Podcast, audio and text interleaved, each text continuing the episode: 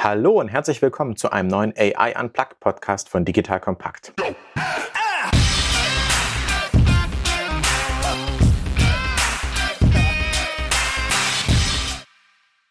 Kurzer Disclaimer an dieser Stelle. Wie alle in der aktuellen Zeit sind wir auch im Homeoffice und das ist eine Remote-Aufnahme. Falls die Audioqualität nicht perfekt ist, bitte kurz entschuldigen. Wie immer, euer Moderator heute bin ich, Erik Pannmüller, ehemaliger Kanu-Weltmeister, dreifacher Familienvater und Gründer von Solvemate, einer KI-basierten Plattform für eine verbesserte Service Experience. Unsere Chatbots ermöglichen es, dass Endkunden ihre Serviceanfragen im Handumdrehen und ohne menschliche Serviceagenten lösen können. Wie immer bei AI Unplugged erklären wir Alltagsthemen rund um das Thema KI einfach und für jedermann verständlich. Wir besprechen gesellschaftliche Umwälzungen durch KI, aber auch neueste KI-Trends. Heute geht es bei dem Thema AI Unplugged um das Thema KI und Führungsethik. In Folge 14 hatten wir schon einmal das Thema algorithmische Blackbox beleuchtet und gestreift, dass es auch ethische Herausforderungen gibt, wenn man über KI und Algorithmen spricht. Heute wollen wir beleuchten, was KI mit Ethik zu tun hat und wie KI Management verändert und vielleicht auch sogar Führung beeinflussen kann. Ich freue mich dazu heute, Professor Andreas Suchanek hier zu haben. Er ist Inhaber des Dr. Werner Jackstedt Lehrstuhls für Wirtschafts- und Unternehmensethik an der Handelshochschule Leipzig und Vorstandsmitglied des Wittenberg Zentrums für globale Ethik. Für mich ist es heute eine ganz besondere Folge, denn äh, vor über zehn Jahren saß ich selbst in seiner Vorlesung an der Handelshochschule Leipzig. Ich bin selbst Alumni von der HHL und als unternehmerische Hochschule und selbst als Unternehmer muss ich sagen, das war damals eine sehr tolle Entscheidung. Und ich bin sehr froh und freue mich, dich, Andreas, heute hier im Podcast begrüßen zu dürfen. Vielleicht stellst du dich erstmal selbst vor. Herzlich willkommen. Herzlichen Dank, Erik. Ja, auch ich freue mich sehr, dass ich äh, dich wiedersehen kann, dass wir die Gelegenheit haben, hier zu sprechen. Zum einen einfach, weil es schön ist, äh, wieder etwas zusammenzumachen. Es ist ja nicht das erste Mal nach deiner Zeit an der HHL, die ich sehr gut in Erinnerung habe. Wir haben ja auch schon zusammen ein Projekt gemacht. Und jetzt wollen wir sprechen über ein Thema, das mich natürlich seit einiger Zeit sehr umtreibt, als jemand, der aus der Volkswirtschaftslehre ursprünglich kommt, äh, vom Studium her, dann aber schon sehr früh sich auf das Thema Ethik eingeschossen hat, großes Glück hatte, dass ich einen äh, der großen Namen, Karl Hohmann, der Wirtschaftsethik als meinen akademischen Lehrer hatte und jetzt nach über 30 Jahren des Forschens, Lehrens, Nachdenkens, aber natürlich auch Erfahrens äh, in diesem Bereich doch sehe, das ist ein auch gerade im Moment wieder hochrelevantes Thema. Und wenn ich sage auch äh, gerade im Moment wieder, ist natürlich diese Entwicklung, die wir durch die Digitalisierung sehen, ein ganz wesentlicher Faktor. Also die Tatsache, dass wir mit der künstlichen Intelligenz, mit maschinellem Lernen hier heute Möglichkeiten haben, die unser Leben weitgehend beeinflussen, führt natürlich auch zu ethischen Fragestellungen, sei es in positiver Hinsicht, wo können wir tatsächlich das Leben verbessern. Das ist ja immer die Frage der Ethik. Aber ebenso eine Frage der Ethik ist es, wo können wir zusehen, dass wir Schädigungen dass wir gegenseitige Verletzungen, dass wir Dinge, die wir nicht wollen, dass wir Dinge, die wir später bereuen würden, dass wir die versuchen zu vermeiden oder zumindest so weit in den Griff zu kriegen, dass wir es akzeptieren können. Mhm. Und das hat viel mit KI auch zu tun. Jetzt kommt ein kleiner Werbespot.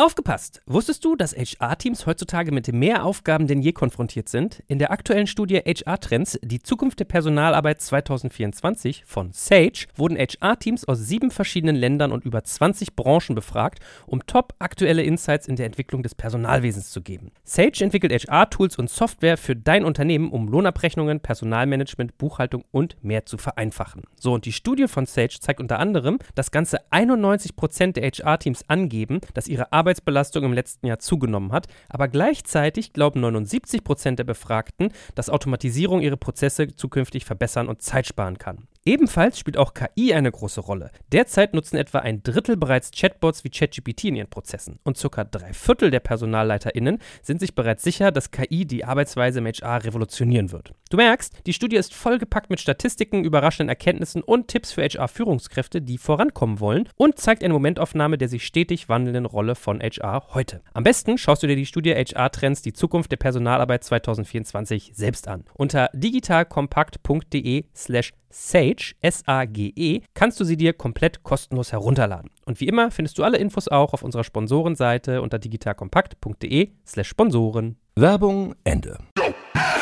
Das ist gut. Bevor wir konkret in Beispiele von KI und relevanten ethischen Situationen kommen, äh, kurzer Sidekick. Wie geht es an der Handelshochschule mit dem digitalen Lernen? Äh, habt ihr das gut umstellen können? Wie läuft der Betrieb? Ja, das läuft in der Tat erstaunlich gut. Ich hätte das selber nicht gedacht, wenn man mich vor einem halben Jahr oder länger noch gefragt hätte, mhm. kann man denn äh, den Kurs Business Ethics auch auf Englisch, äh, auf, auf Englisch. auf Englisch sowieso. Nein, kann man das auch äh, in äh, Online-Form machen, mhm. hätte ich mich sehr zurückhaltend, wenn nicht gar ablehnend gezeigt. Wenn, denn ähm, solche Kurse leben davon, dass man einen aktiven Austausch hat, dass wir äh, uns gegenseitig unterbrechen können und sprechen können, wenn ein Gedanken gerade kommt, dass wir uns direkt sehen. Da ist durchaus auch Emotion mit dem Spiel. Und da hätte ich gesagt, das kriegt man online gar nicht so gut hin. Jetzt mussten wir in der Corona-Krise. Und äh, ich glaube, es war eine tolle Entscheidung unseres Rektors Stefan Stubner, sehr früh zu sagen, äh, wir stellen komplett auf Online um. Das war eine, wenn man so will, unternehmerische Entscheidung. Mhm. Stefan ist ja selbst ehemaliger Unternehmer als Leiter, nicht Chef der, der Handelshochschule. Aber die ja, sagen wir Rektor. Rektor. ich bin, komme ja aus der Geschäftswelt, ja. Und äh, das war, wie gesagt, eine durchaus auch mit Risiken behaftete Entscheidung, denn wir haben auch erlebt, mit Recht, dass äh, Studenten erstmal nicht sehr glücklich damit waren. Auf der anderen Seite gab es natürlich ein bärenstarkes Argument, nämlich zu sagen, wir müssen sozusagen nicht nur uns selber schützen vor möglichen Ansteckungen, sondern wir müssen auch sicherstellen, dass wir nicht zum, wie es ja manchmal heißt, Superspreader werden. Also dass wir dann möglicherweise es irgendwo einfangen in Präsenzveranstaltungen und dann übertragen zu anderen. So, das heißt, wir haben sehr früh und sehr schnell lernen müssen, und zwar alle.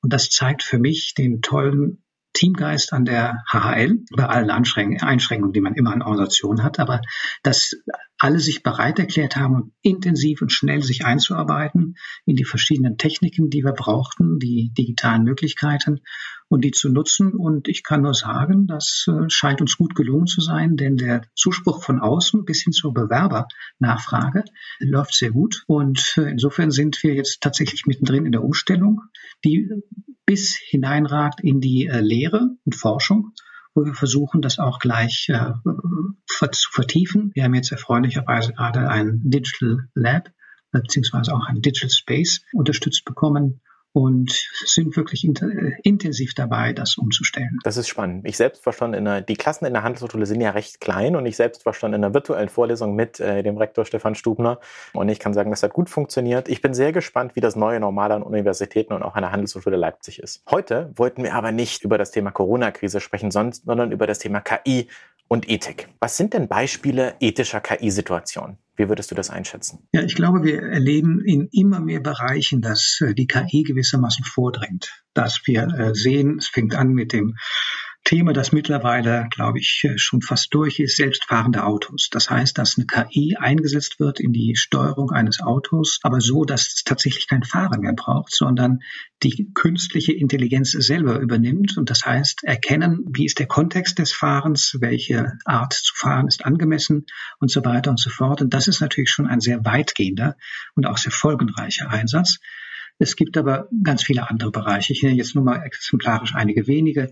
Äh, das Gesundheitssystem ist eines, das sehr offensichtlich enorm davon profitieren könnte, dass wir nicht nur eine Unmenge von Daten, Stichwort Big Data, gewinnen und verarbeiten können, sondern dass diese Daten auch verarbeitet werden von Algorithmen, so dass diese Algorithmen vorselektieren können und auch Vorhersagen machen können, weil das ist ja entscheidend für KI, ein entscheidendes Kennzeichen, dass Vorhersagen besser möglich werden. Das ist ja auch spannend an der Stelle darüber nachzudenken, was eigentlich passiert, wenn die KI Entscheidungen trifft, wie zum Beispiel Röntgenbilder analysiert und sagt, äh, positiv oder negativ, kann ja die KI auch sagen, es ist kein Krebs da, obwohl vielleicht einer wäre, was eine Art Schädigung wäre. Oder auch, wenn man KI-gestützte Triage macht, wie aktuell in der Corona-Krise gab es ja ganz moralisch wichtige Entscheidungen, ähm, wer beatmet wird und wer nicht beatmet wird. Eigentlich ist ja an faktisch jeder Entscheidung, auch wenn ich zum Beispiel ein Richter bin, und man vielleicht KI-gestützte Entscheidungen treffen könnte, ist es nicht so, dass bei jeder Entscheidung, die eine gewisse Tragweite hat, auch eine Schädigung vorherrschen kann? Das ist genau der Punkt, weshalb dieses Thema Ethik und KI so äh, unauflöslich zusammenhängt. Äh, du hast es schon gesagt, nicht nur im Gesundheitswesen, im, in der Kriminalitätsbekämpfung können wir KI einsetzen und es wird gemacht. Wir können es einsetzen bei der Personalrecruiting. Wir können es einsetzen bei Versicherungen. Und überall geht es erstens darum, dass durch KI bessere Vorhersagen, jedenfalls im Prinzip, gemacht werden können, aber dass zweitens dann darauf basierend Entscheidungen getroffen werden. Und die Entscheidungen selbst können unter Umständen von der KI getroffen werden. Und da kann es in der Tat häufig zu Schädigungen kommen, denn die KI kann möglicherweise zwar die Daten verarbeiten, aber das, was sie nicht als Daten hat, geht nicht ein. Und da kann es schnell zu Vernachlässigung kommen. Ich bringe mal ein Beispiel. Personalrecruiting, Personalentscheidungen. Da hat man vielleicht 20.000 Bewerbungen auf einen hochattraktiven Platz. Das als Mensch zu machen, ist sehr, sehr mühsam. Das als KI zu machen, könnte enorme Effizienz und Zeitgewinnsteigerungen bringen. Aber wonach wählt die KI aus? Hat sie auch im Blick und kann man das überhaupt als Daten erfassen, dass jemand zum Beispiel in eine Unternehmenskultur nicht gut reinpasst? Das, was erfahrene Personaler sofort relativ schnell erkennen können, im Interview spätestens. Und das ist, glaube ich, eine der ganz wesentlichen spannenden Fragen, zu schauen, nicht nur, wo sind die Vorteile, sondern auch, wo sind die Nachteile und wie können wir damit umgehen? An der Stelle einen kurzen Sidekick für den interessierten Hörer unserer Reihe. Wir haben schon ganz am Anfang vor äh, vielen Folgen über das Thema Confusion Metrics gesprochen und haben gesagt, dass es True Positives, dass es positive und negative gibt und auch auch Fehler der Algorithmus macht. Und zwar kann ich fälschlicherweise richtig liegen oder fälschlicherweise falsch liegen.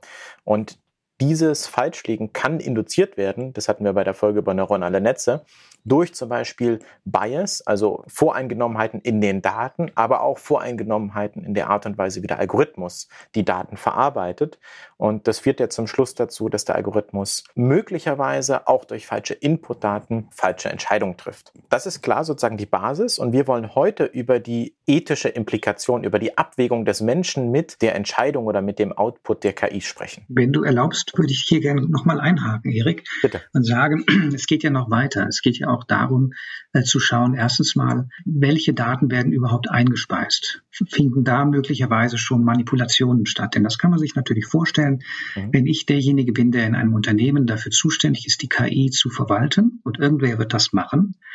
Ich gehe jetzt noch nicht von diesem fernen und hoffentlich äh, nie wirklich auftretenden Szenario auf, mhm. wo wir alle von der KI beherrscht werden.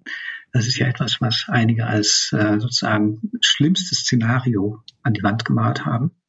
Ähm, das will ich mal beiseite lassen. Ich glaube, davon sind wir auch ganz. Das ja, ist noch 50 Jahre weg. Äh, das ist auf jeden Fall sehr weit. weit. Brauchen genau. wir heute noch nicht drüber sprechen. Aber äh, das heißt, solange das nicht der Fall ist, ähm, sind es immer noch Menschen, die die KI füttern mit Daten.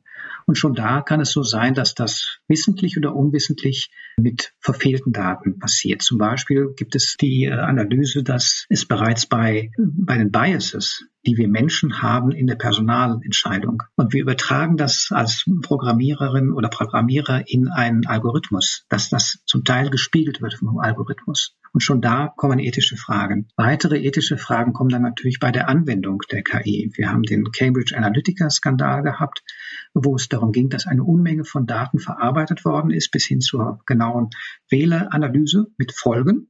Und zwar sehr weitreichende Folgen. Also ich will jetzt nicht so weit gehen, dass wir sagen, vielleicht hätten wir weniger Covid-19-Tote in den USA, wenn das nicht passiert wäre. Aber auf jeden Fall gibt es sowohl bei dem Input als auch beim Output der Daten allein schon zahlreiche äh, Herausforderungen, die ethischer Natur sind. Warum ist besonders in der Führungsethik und in der Managementethik das besonders relevant, auch ethische und moralische Fragestellungen zu betrachten? Für mich hängt das mittlerweile ganz eng mit diesem schon genannten Schadensprinzip zusammen oder eben eigentlich dem Nichtschädigungsgebot. Es ist ja nicht immer so klar, was wir genau meinen, wenn wir von Ethik sprechen. Irgendwie hat das einen sehr idealistischen Touch und vielleicht kommen wir dann noch, noch darauf, weil das Glück des Einzelnen das ist nämlich schon bei Aristoteles angelegt, diese Idee, es geht ums gelingende, ums glückliche Leben geht, äh, um das, die bessere Welt und so weiter. Und dann fällt einem vielleicht noch Verantwortung ein als ein Stichwort äh, der Ethik. Und in der Tat, da sind wir dann schon sehr nah bei Führungsethik. Und in meinen jahrzehntelang, kann ich mittlerweile sagen, Versuchen zu klären, worum es in Verantwortung geht, bin ich mittlerweile auf zwei Schlüsselbegriffe gestoßen. Das eine ist Vertrauen. Und gerade in unseren Zeiten erleben wir gerade auch bei digitalen Techniken. Können wir den Techniken vertrauen? Können wir den Menschen vertrauen, die damit umgehen? Können wir den Unternehmen vertrauen, die das nutzen? Denn wir wissen, es gibt viel Missbrauchsmöglichkeiten oder auch einfach Fehler, die passieren können. Da kommt der zweite Punkt. Nämlich äh, Verantwortung hat nicht nur mit Vertrauen sehr viel zu tun, sondern beides hat sehr viel mit Schädigungen und der Vermeidung von Schädigungen zu tun. Denn wenn wir uns unverantwortliches Verhalten anschauen, dann werden wir feststellen, es hat immer damit zu tun, dass Menschen geschädigt werden. Unverantwortliches Handeln in Form des Betrugs, der Korruption, der äh, Verletzung von Menschenrechten, der, des über den Tischziehens äh, von Kunden, äh, des fehlenden Qualitätsmanagements, des fehlenden Sicherheitsmanagements. Immer geht es darum, dass Menschen geschädigt werden. Unverantwortlichkeit ist praktisch unangemessene Schädigung von Menschen. Und das wiederum hat viel mit Vertrauen zu tun, weil wenn ich jemandem vertraue, ob das ein Mensch oder ein Unternehmen und vielleicht sogar einer KI ist, dann mache ich mich von ihr abhängig oder von dem Unternehmen. Und dieses Abhängigmachen geht einher mit der mit dem Vertrauen, mit der Erwartung, nicht geschädigt zu werden. Das ist der Kern. Und deswegen ist es für Führung so zentral, genau diese Zusammenhänge klar zu kriegen und bei allen technischen Fragen und bei allen klassischen Führungsthemen, die ja meist ausgerichtet sind, effiziente Ziele, also Ziele zu ersetzen und effizient zu erreichen, immer auch mitlaufen zu lassen. Äh, wie kann ich vermeiden, dass unangemessene Schädigungen dabei auftreten. Bevor wir sozusagen äh, gleich vielleicht mal darauf eingehen können, wie eigentlich Manager Entscheidungen treffen, äh, vielleicht ein kurzer Sidekick zum Thema äh, goldene Regel. Ähm, ich sage meinen Kindern immer, äh, handle nur nach der Maxime, zu der du gleich wollen kannst, dass sie ein allgemeines Gesetz werde. Das sage ich natürlich nicht so, äh, wie das Immanuel Kant ähm, äh, zitiert hat oder aufgeschrieben hat. Aber ich sage immer, mache nur das, wie du auch selbst behandelt werden willst. Und wenn jeder sich so verhält, dann, weil man sich ja nicht selbst schädigen will, ähm, auch das, was du gesagt hast, mit äh, jeder sozusagen will sich selbst glücklich machen. Das ist so, hängt das, hängt dieses Nicht-Schädigungsprinzip mit der goldenen Regel zusammen? Eigentlich ist es, ähm, würde ich sagen, der wichtigste Kern der goldenen Regel. Und ich freue mich sehr, dass du sie genannt hast, weil für mich als Ethiker ist es immens wichtig, auf Dinge zu rekurrieren und da anzuschließen und sie weiterzutragen, die allgemein in den äh, vielen, vielen Geschichten, die wir Menschen gemacht haben in dem Umgang miteinander, die sich da immer mehr herauskristallisiert äh, haben als einerseits unserem guten Leben förderlich und andererseits hilfreich, um Schaden, gegenseitigen Schaden zu vermeiden. Und da ist diese goldene Regel tatsächlich über alle Zeiten hinweg und über alle Kulturen hinweg wirklich faszinierend zu sehen, zu, äh, finden. Man kann in die, ins alte Indien gehen, wo der Mahabharata, dem großen Werk des Hinduismus, schon steht, dies ist die Summe der Pflicht. Tue selbst nicht anderen an, was äh, dir Schmerzen bereiten würde, wenn es dir angetan wäre. Und man kann in die alte, ins Alte Testament gehen, ins Neue Testament. Man kann zu Philosophen, ob es die alten Griechen sind oder im Mittelalter oder im Moderne. Man wird immer wieder finden, dass diese goldene Regel, diese Logik der Reziprozität zu finden ist. Und der essentielle Kern der Reziprozität ist tatsächlich das gegenseitige nicht schädigen. Also da haben wir genau die Verbindung von diesem Nichtschädigungsprinzip und äh, der Tatsache, dass wir Menschen nicht allein sind. Vielleicht eins noch hinzugefügt, Erik, du wirst dich erinnern, ich habe das Ganze ja dann versucht, weil ich ja von Hause aus Ökonom bin, mal in ökonomische Sprache zu übersetzen und das Ganze auch typisch sozusagen im Geiste der BWL äh, positiv formuliert, in folgende Formel gebracht investiere in die Bedingungen der gesellschaftlichen Zusammenarbeit zum gegenseitigen Vorteil. Und das soll auch erstmal sehr positiv klingen, weil investiere hat etwas damit zu tun, was wir alle als äh, sozusagen Leute, die in der Wirtschaft äh, tätig sind, uns das kennen, sehr gut kennen. Wir müssen investieren, damit wir künftige Erträge haben. Zweitens, diese Investitionen sind aber interessanterweise in der Ethik eher, wie soll ich sagen, negativer Art. Das heißt, äh, es geht darum, bestimmte Dinge zu verhindern, nämlich genau die wechselseitigen Schädigungen. Und das ist gar nicht so einfach, aber immens wichtig zu verstehen, dass wenn ich versuche, vorbeugen, zum Beispiel durch Compliance, durch äh, Absicherungsmechanismen, äh, zu vermeiden, dass du geschädigt wirst in unserem Geschäft, dann wirst du Vertrauen haben und mit mir zusammenarbeiten und das ist gut für uns beide so funktioniert die Geschichte. Das äh, finde ich eine echt richtig gute Zusammenfassung und das sozusagen von dem Forscher, von der Uni, der sehr viel Erfahrung hat. Ähm, hier für mich sozusagen als Unternehmer äh, die Praxis. Ich habe die goldene Regel auch schon mal in der Vorlesung bei dir gehört und sie hat es bis hin zu unserem Culture, Culture Deck, das ist sozusagen sowas wie eine Grundverfassung unserer Firma, wie wir uns behandeln wollen, geschafft. Dort steht auch die goldene Regel drin. Und ähm, ich sage immer zu den Kollegen, egal was passiert, wenn ein Kunde seine Rechnung nicht bezahlt, dann schick ihm keine Mahnung, sondern frag, warum er sie nicht bezahlt hat. Sondern stell dir immer vor, wie möchtest du behandelt werden. Und äh, egal, ob das Mitarbeiter, andere Unternehmen, äh, Supplier oder unser Vermieter ist oder auch nur die Firma, die uns hilft, unser Büro reinzuhalten, verhalte dich immer so, wie du selbst behandelt werden wollen würdest, weil nur dann, es ist interessant, dass du diesen Investitionsbegriff als Ökonom äh, benutzt hast, wir investieren in etwas Gutes, was in unserem Umfeld passiert und dann wird auch was Gutes zu uns zurückkommen. Ich bin jetzt kein esoterischer Karma-Believer, aber ich erinnere mich, dass ich mich mal sehr gut zu einem Kollegen äh, verhalten habe vor mehr als acht Jahren, den ich leider aus der Firma entlassen musste. Und acht Jahre später war äh, er der Entscheider bei einer Firma zu einem großen Deal, den ich sozusagen, den wir geclosed haben für einen neuen Kunden. Und das finde ich ganz spannend, dass sozusagen die Praxis und die Realität auch miteinander verwoben sind und das auch wirklich Sinn macht, was an Unis erforscht wird. Erik, you made my day. Sehr schön. Das ist gut. Da freue ich mich. Jetzt kommt ein kleiner Werbespot. Aufgepasst! Wusstest du, dass HR-Teams heutzutage mit mehr Aufgaben denn je konfrontiert sind? In der aktuellen Studie HR Trends, die Zukunft der Personalarbeit 2024 von Sage, wurden HR-Teams aus sieben verschiedenen Ländern und über 20 Branchen befragt, um top aktuelle Insights in der Entwicklung des Personalwesens zu geben. Sage entwickelt HR-Tools und Software für dein Unternehmen, um Lohnabrechnungen, Personalmanagement, Buchhaltung und mehr zu vereinfachen. So, und die Studie von Sage zeigt unter anderem, dass ganze 91% der HR-Teams angeben, dass ihre Arbeit Arbeitsbelastung im letzten Jahr zugenommen hat, aber gleichzeitig glauben 79 Prozent der Befragten, dass Automatisierung ihre Prozesse zukünftig verbessern und Zeit sparen kann. Ebenfalls spielt auch KI eine große Rolle. Derzeit nutzen etwa ein Drittel bereits Chatbots wie ChatGPT in ihren Prozessen und circa drei Viertel der PersonalleiterInnen sind sich bereits sicher, dass KI die Arbeitsweise im HR revolutionieren wird. Du merkst, die Studie ist vollgepackt mit Statistiken, überraschenden Erkenntnissen und Tipps für HR-Führungskräfte, die vorankommen wollen und zeigt eine Momentaufnahme der sich stetig wandelnden Rolle von HR heute. Am besten schaust du dir die Studie HR-Trends, die Zukunft der Personalarbeit 2024 selbst an. Unter digitalkompakt.de slash Sage, S-A-G-E, kannst du sie dir komplett kostenlos herunterladen. Und wie immer findest du alle Infos auch auf unserer Sponsorenseite unter digitalkompakt.de slash Sponsoren. Werbung Ende. Wir sind aber noch nicht fertig mit unserem Gespräch. Äh, du musst noch ein bisschen aus dem Nähkästchen plaudern. Ja, also was ich vielleicht gleich an der Stelle anfügen kann, ist, das ist ja spannend bei der Ethik und zugleich zeigt das, dass es schwierig und wichtig ist. Es ist spannend bei der Ethik, dass sie ganz fast schon banal äh, ist, wenn es darum geht, bestimmte Einsichten, eben wie diese Put yourself in the shoes of the other, sich selbst in die äh, Schuhe, in die Rolle des anderen versetzen und auf diese Weise tatsächlich ein besseres Zusammenleben ermöglichen, bessere Geschäftsbeziehungen zu haben, bessere Teamarbeit zu haben.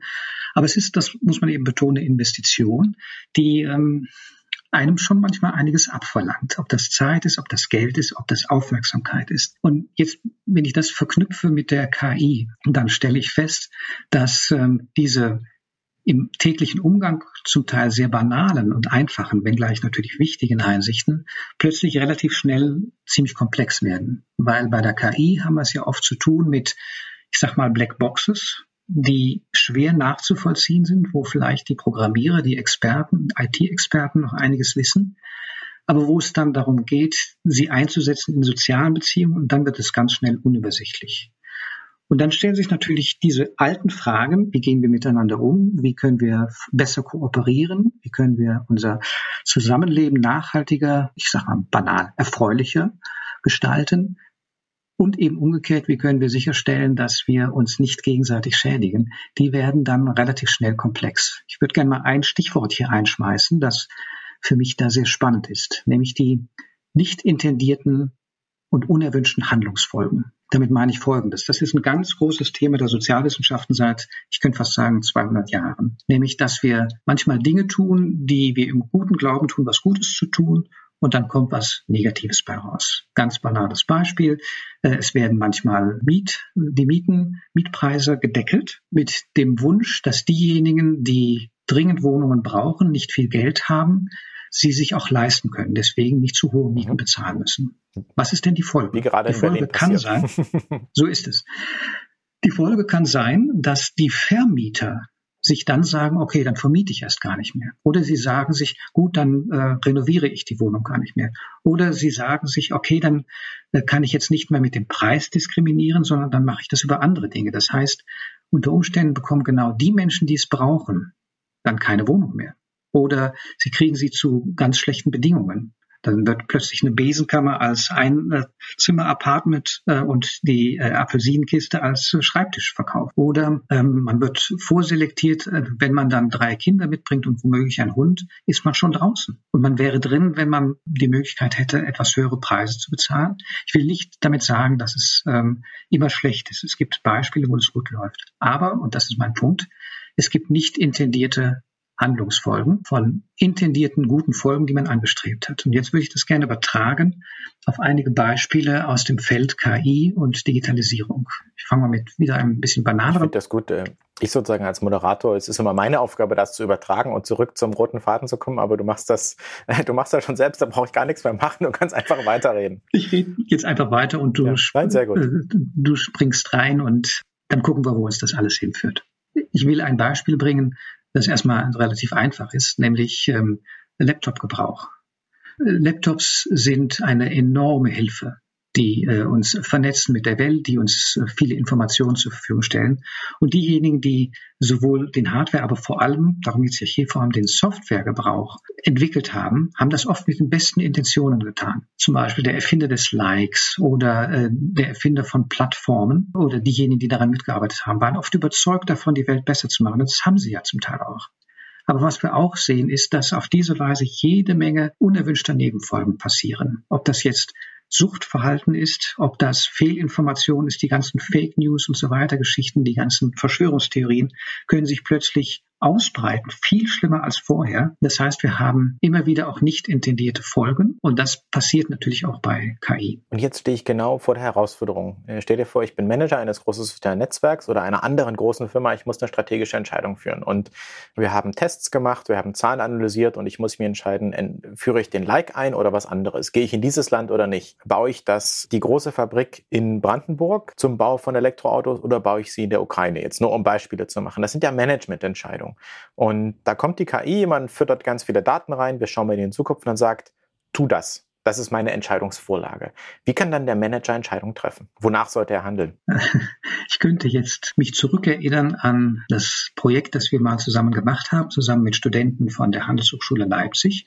Und du hast im Zuge dieses Projekts, als wir manche Diskussionen hatten, ein Wort gebraucht, das ich wunderbar fand und seitdem in meinen Sprachschatz übernommen habe, nämlich Sanity Check.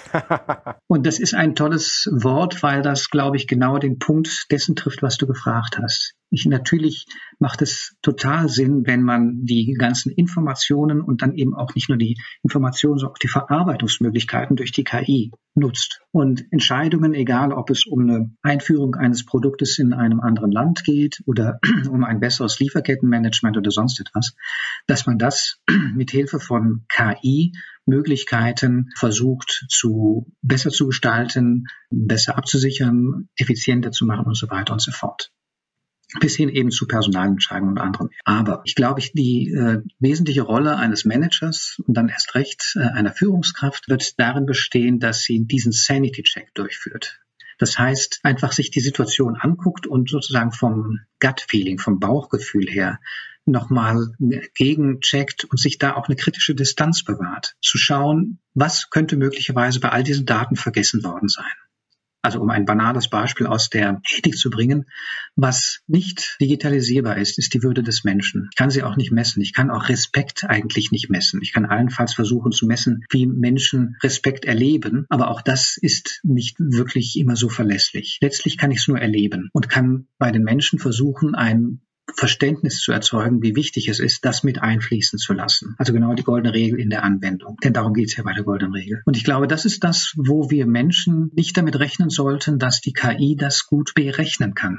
Wo wir die Aufgabe und die Verantwortung bei uns belassen sollten, dass wir diesen Sanity-Check machen. Und das heißt, dass wir natürlich auch ein Stück weit immer verstehen müssen, worauf basiert die KI, welche Art von Daten verarbeitet sie, vielleicht sogar nach welchen Gesichtspunkten, jedenfalls wenn es um weitreichende, wichtige Entscheidungen geht oder anders auch gefragt, wovon machen wir uns jetzt gerade abhängig, nämlich von der KI? Und wie können wir sicher sein, dass in diesen Entscheidungen die Dinge, die uns wichtig sind, und jetzt könnte ich eben wieder diese ganzen ethischen Dinge anführen, Fairness, Nachhaltigkeit, Verantwortung, Respekt, Integrität, dass die auch dabei zum Rechnen zu, tragen kommen. Ich fand interessant, dass du das Wort äh, kritische Distanz gerade benutzt hast, nämlich sozusagen, wir hatten ja über das Thema algorithmische Blackbox, ja, man kann niemals ganz genau nachvollziehen, was passiert ist. Man muss sich das Ergebnis anschauen. Dann diese, das Wort kritische Distanz finde ich eigentlich gut, dass man sagt, ich vertraue dem nicht blind, sondern wenn es eine weitreichende Entscheidung ist, und wir sprechen über Entscheidungen, die können weitreichend für eine Person, aber auch für tausende Personen sein in einer großen Firma, muss ich als Manager den Sanity-Check machen, muss mir das anschauen,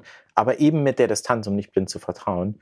Und dann, zumindest ist es meine, äh, meine Einschätzung von Führung, ist ja die Entscheidung nur der kleine Teil, das ist ja die Spitze des Eisbergs. Viel mehr ist ja auch noch sozusagen Menschen zu führen, zu begeistern und auch Menschen für die neue Idee oder die Entscheidung zu gewinnen. Äh, da kann ich nur zustimmen. Ich hatte mal ein tolles Gespräch mit äh, René Obermann, er war ja mal Chef von Telekom, kennt sich also wirklich gut aus in dem Bereich Digitalisierung und ein Gespräch über die Frage, können wir und müssen wir erwarten, dass irgendwann KI Führungsaufgaben übernimmt. Ich kann nur nicht ausschließen, dass das irgendwann passiert. Das weiß ich schlicht nicht. Aber ich würde vor der Hand bei der Position bleiben, dass es wahrscheinlich nicht so gut ist. Vielleicht gibt es in sehr klar umrissenen Aufgabenfeldern sehr sinnvolle Möglichkeiten, das weiß ich nicht. Aber eigentlich ist Führung Führung von Menschen. Und wenn es darum geht, dass wir Menschen führen, dann ist es wichtig, dass wir zum Beispiel ein Verständnis der goldenen Regel haben, also uns genau in die anderen reinversetzen können. Oder, was du gerade gesagt hast, diese kritische Distanz, diese Reflexionsfähigkeit aufnehmen können und das Ganze, was wir gerade tun, zum Beispiel nochmal in den großen Kontext stellen der grundlegenden ethischen Frage, was ist eigentlich wirklich wichtig im Leben? Und ehrlich gesagt, ich bezweifle, jedenfalls vor der Hand, dass eine KI diese Frage vernünftig stellen kann dass sie vernünftige, vernünftigerweise Selbstreflexion und Reflexion dessen, was ihre eigene Position in dieser Welt, in diesem Kontext und in diesem Zusammensein mit anderen Menschen bedeutet. Das aber zeichnet für mich gute Führung aus, selbst wenn ähm, die Führungskräfte gar nicht so darüber nachdenken können. Aber gute Führungskräfte machen das, dass sie sozusagen sich eben wieder in die Rolle des anderen versetzen, dass sie wissen um die Macht des Wortes, dass sie wissen um die Macht des Vorbilds, das sie vorleben. Und hier ist, glaube ich, tatsächlich Führungsethik sehr wichtig, wenn es darum geht, einen vernünftigen, eine vernünftige, nennen wir es mal Zusammenarbeit und einen Einsatz der KI zu planen und umzusetzen. Das ist spannend, weil am Ende brechen sich ja große Entscheidungen runter auf, ähm, also man sitzt an einem Tisch und man muss als Führungspersönlichkeit zum Schluss eine Entscheidung treffen, weil irgendjemand muss eine Entscheidung treffen und dann habe ich sozusagen, wir hatten im Vorgespräch über das Thema moralischen Kompass gesprochen und ein Kompass zeigt ja mehr die Richtung an. Der sagt rechts oder links, der sagt Norden, Süden, Osten, Westen und zum Schluss geht es einfach in eine bestimmte Richtung und dann muss man sich entscheiden, will ich rechts oder links gehen. Ich versuche das immer auf, gehe ich rechts oder links runter zu runterzubrechen und dann, was würde ich tun, wenn ich mich moralisch korrekt verhalte? Auch wenn das heißt, dass ich vielleicht investieren muss in eine langfristige Beziehung und das gleichzeitig sozusagen auch mit, ich muss eine Firma haben, die digital responsible ist, um sozusagen auch diese Entscheidungen, die von KI, von Algorithmen äh, getroffen werden, ja, richtig zu unterstützen. Was mich auch zu dem Bereich ähm, Corporate Digital Responsibility bringt. Wie würdest du das Thema moralischen Kompass und Corporate Digital Responsibility miteinander verbinden? Wenn die überhaupt miteinander zu verbinden sind. ja, unbedingt. Ich würde sie sogar direkt miteinander verflochten sehen. Und vielleicht darf ich dann erstmal was zu diesem Thema ethischer Kompass sagen. Denn äh, das ist ja zum einen ein Wort, das man immer öfter hört. Ich jedenfalls äh, sehe, dass das etwa bei der Telekom von dem Chief, von der Chief Compliance Officer Manuela Mackert benutzt wird in ihren Blogs oder auch, äh, ich kenne sie ganz gut in äh, dem, was sie erzählt. Es wird auch äh, immer wieder mal in Texten benutzt, dass wir den moralischen Kompass brauchen und so weiter. Das heißt, offensichtlich gibt es derzeit einen relativ intensiven Bedarf an Orientierung und auch durchaus an ethischer und moralischer Orientierung. Und an dem Wittenberg Zentrum für globale Ethik, du hattest schon genannt, dass ich da Vorstandsmitglied bin, haben wir in einem wichtigen Jahr für Wittenberg, nämlich 2017, das war das Jahr des Reformationsjubiläums, 500 Jahre Reformation, 500 Jahre Thesenanschlag, da war ja unglaublich viel los in Wittenberg. Und in diesem Jahr haben wir als Wittenberg-Zentrum auch überlegt, was Versuch können wir beibringen und beisteuern zu diesem wichtigen Jahr. Und wir haben in dem Jahr mit vielen äh, Führungskräften, mit Studierenden, mit Wissenschaftlern, mit anderen Menschen, haben wir einen ethischen Kompass entwickelt. Und den machen wir auch fruchtbar für genau diese Fragen, die wir jetzt hier gerade diskutieren. Ich will ihn ganz kurz versuchen vorzustellen. Mhm, bitte. Und Im Zentrum steht Do No Harm. Und dieses Do No Harm Prinzip, also das Nichtschädigungsprinzip, wird entwickelt und sozusagen für Führungskräfte etwas operationalisierbar gemacht durch vier Elemente. Ich will nicht sagen vier Himmelsrichtungen, obwohl man es natürlich beim Kompass so deuten kann, aber es sind eigentlich vier zusammenhängende Elemente. Es fängt an mit Freiheit. Freiheit, die wir immer wollen und die wir nutzen können und wo uns Digitalisierung viele neue Freiheiten beschert hat. Und die Ausgangsfrage des Kompasses ist deswegen, wie können wir unsere Freiheit gebrauchen, ohne andere und auch uns selbst zu schädigen. Das ist der Ausgangspunkt. Freiheit, erstes Element. Zweites Element, Einbettung. Bisschen komischer Begriff vielleicht, aber gemeint ist, zu verstehen, es geht ums Erkennen, es geht um die Einsicht, meine Freiheit ist immer eingebettet in Zeit, in sozialen Raum, letztlich in die Wirklichkeit. Und wenn ich das erkenne, sollte ich diese Analyse, das wäre der technische Begriff sozusagen, diese Analyse durchführen, welche Schädigungen kann ich denn mit meinem Freiheitsgebrauch die nicht intendierten Folgen, über die wir schon sprachen, verursachen. Das wäre das erste, das Erkennen. Als zweite Element also Einbettung, Erkennen der möglichen Folgen. Und drittes Element Respekt. Hier geht es um Werte, hier geht es um Haltung, hier geht es darum, dass ich auch sowas wie eine Haltung entwickle und du weißt natürlich als äh, Unternehmer, dass es eben auch ein Teil der Kultur sein muss, wenn ich diese, diese Werte ernst nehme. Respekt sollte ein zentraler Wert sein, denn Respekt drückt aus die Haltung, ich will andere nicht schädigen und übrigens auch mich selbst nicht. Das ist Selbstrespekt, Selbstachtung. Das vierte Element schließlich ist, es ist gut, wenn man es erkennt, es ist gut, wenn man es will, sprich Respekt, Werte aber man muss es auch umsetzen.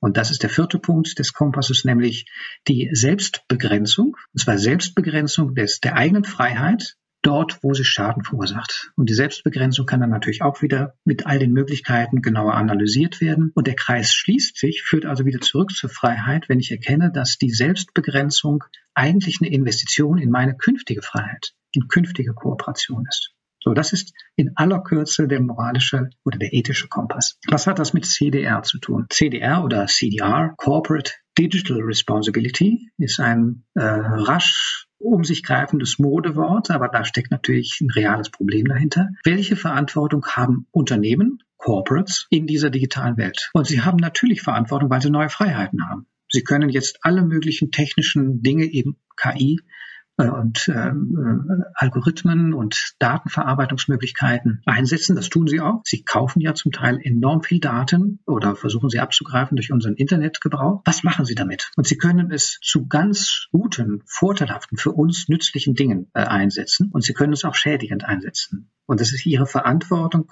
darüber nachzudenken und den unangemessenen Schaden zu vermeiden. Und jetzt siehst du vermutlich, wo diese Dinge alle zusammenhängen. Es geht darum, diese Möglichkeiten, diese freiheitserweiternden Möglichkeiten durch KI, die so zu nutzen, dass wir sie verantwortlich gebrauchen. Und der ethische Kompass kann uns helfen, diesen Verantwortungsgebrauch besser zu verstehen und umzusetzen durch Erkennen, das war die Einbettung, durch die richtige Werthaltung, das war Respekt, und durch ein Verständnis der Umsetzung, das war Selbstbegrenzung. Typischerweise mache ich immer ein Schlusswort, Andreas, ähm, aber das war eine exzellente Zusammenfassung, wie KI mit Ethik und ethischen Entscheidungen zusammenhängt. Und an der Stelle würde ich einfach nur sagen, vielen Dank für das sehr informative, begeisternde Gespräch und ähm, ja, Dankeschön.